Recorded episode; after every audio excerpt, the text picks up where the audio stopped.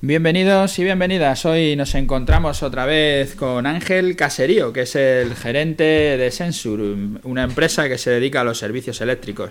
Hoy le vamos a preguntar un poco por todas las cosas que nos faltaron todavía de temas que tenemos pendientes de, los otros podcasts, de los otros programas que hemos hecho en los mantenimientos industriales de instalaciones eléctricas. Eh, ¿Qué, cosas son las que vosotros cubrís y qué tipos de mantenimiento son los que hacéis?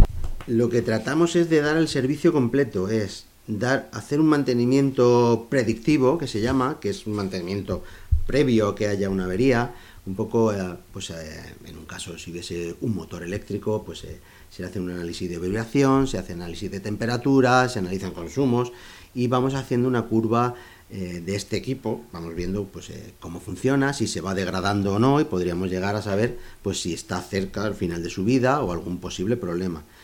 Esto es un poco el predictivo. El mantenimiento correctivo, que todos sabemos y es al uso, es eh, programar, hacer una programación de reparaciones y lo que hacemos es arreglar averías, arreglar elementos que ya estén deteriorados, defectuosos, desgastados.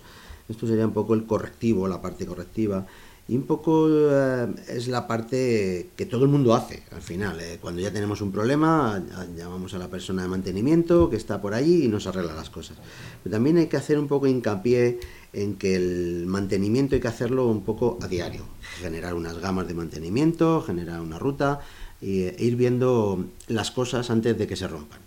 Hay muchas cosas que tienen finales de vida útiles que seguimos usando hasta que se rompen y nos generan un problema por una parada de producción que se alarga, muchas veces simplemente porque baja el rendimiento de las máquinas. Esto con una ruta de mantenimiento y con un mantenimiento preventivo eh, se pueden evitar y se pueden acortar esos tiempos de parada que tanto dinero cuestan.